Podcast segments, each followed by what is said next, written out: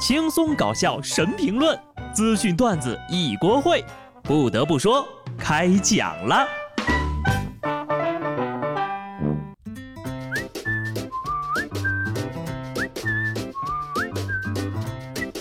哈喽，听众朋友们，大家好，这里是有趣的。不得不说，我是机智的小布。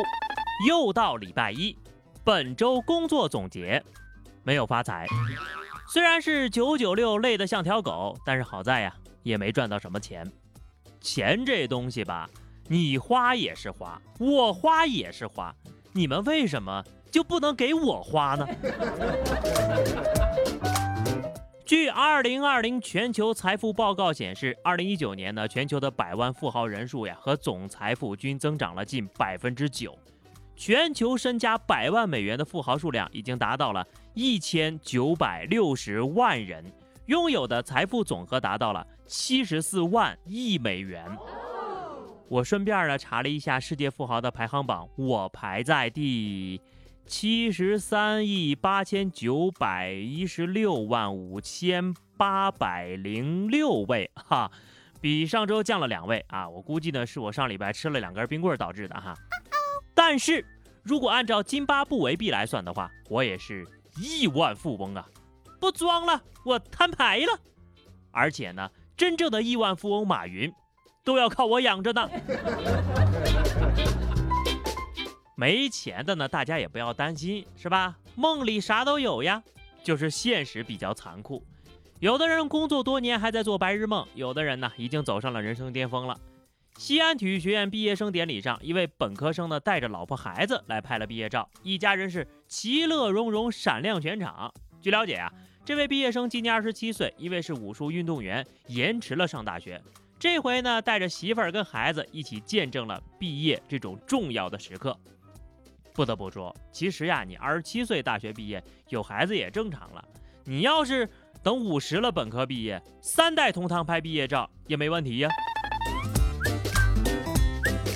有的人呢是爱情事业双丰收，还有的人呢爱情事业 double Q。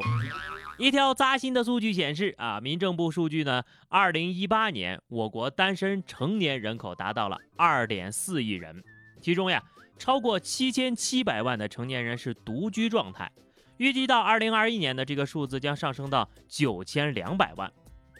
看看单身的你又参与了一个上亿的大项目呀！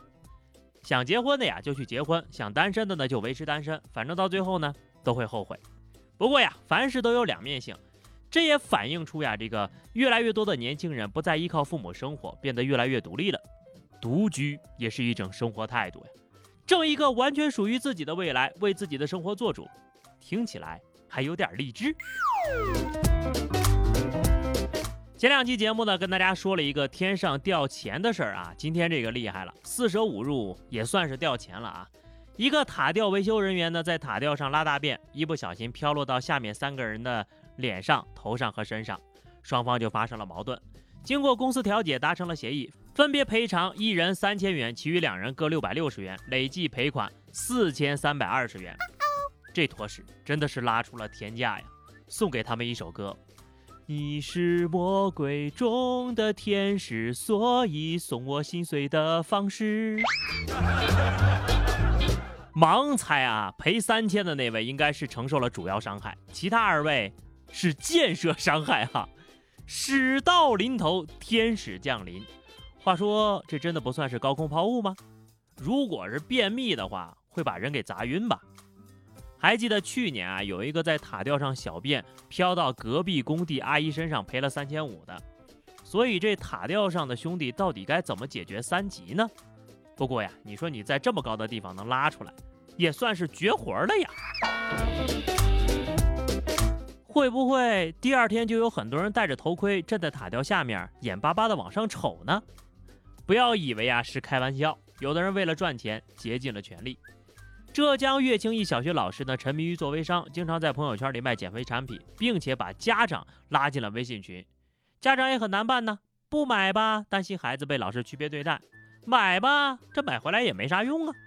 更令家长难以接受的是，这个老师呀，在上班的时候也发广告。那你瞧瞧，这还怎么把精力放在教学上呢？于是呀，就有家长去教育局投诉了。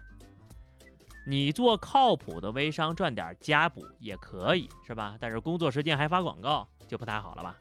不管有没有影响工作，家长总会质疑你，而且最怕的就是老师暗示家长购买，不买呢就给人孩子穿小鞋儿，导致家长呀还不得不买。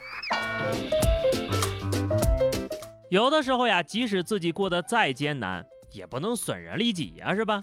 何况还有人损人不利己的呢。外媒体消息，据德州圣安东尼奥卫理公会医院的医生介绍呀，有一个身份不明的男性患者在医院死了。生前呢，他曾经参加过新冠派对，就是我们上期说那个啊，有一场这个有有些被确诊感染新冠肺炎的人举办的派对，就是让他们聚在一块儿，看看这个病毒是不是真的，是不是有其他人也会被感染。这名男子在去世之前呢，他说自己做错了，以为那是个骗局，但并不是。看看。这回啊，真的是在死亡的边缘来回试探了。不要以为这是什么挑战游戏啊，这是个死神游戏，赢了伤身体，输了送命。新冠专治各种不服，你们呐可不要不服啊！不得不说，下面这个影楼的工作人员呢，也是疯狂的在生死之间徘徊。十一号，一段视频呢在微信群疯传。视频里呢有一个婚纱摄影会所的工作人员指挥着一对新人呢横躺在斑马线上，身上呢还盖着床单和被子，衣着暴露。还有一个人就站在这个右拐的专用车道上为他们挡道，周围车来车往的啊，这些人却没有意识到非常危险。给大家科普一下，在斑马线上拍婚纱照啊，这等于是遗照的一种。所以说，你们的摄影师是叫张东升？这得是什么样的影楼？穷的连个棚内斑马线都不愿意画，盖的那块白布也是绝了啊！颇有一种啊，人一躺布一盖，就差全村老少等上菜的阴间感。咋的？你就不能拍点阳间的东西呀？这是不求同年同月同日生，但求是吧？可能呀，这就是婚姻的坟墓吧。最近呢，全国是各地多降雨，路遇洪水。那下面这位的表现可以说是非常的优秀了。受到连日的强降雨影响呀，广西柳州榕江水位暴涨，导致了县城出现了严重的洪涝灾害。一男子被洪水围困，只能站在车顶，然后在等待救援的时候，他居然淡定的跳起舞来。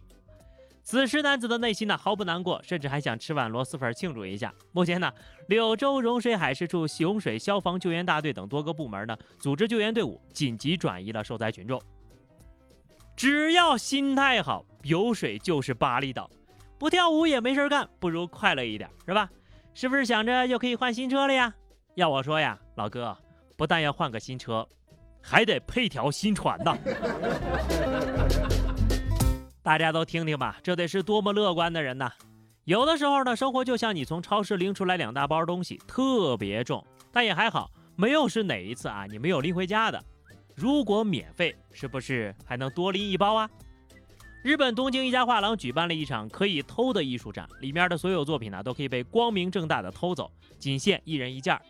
在距离展览开始的三十分钟之前，就有人突然冲了进去，所有的作品瞬间被抢劫一空。由于现场过于混乱，引起了周边居民的投诉，最后呀，不得不出动警察镇压。艺术家试探人性，车祸现场啊，这不是可以偷的艺术展，而是可以抢的艺术展。关键时刻啊，你就看出来了，这些人对艺术的热爱超乎想象啊！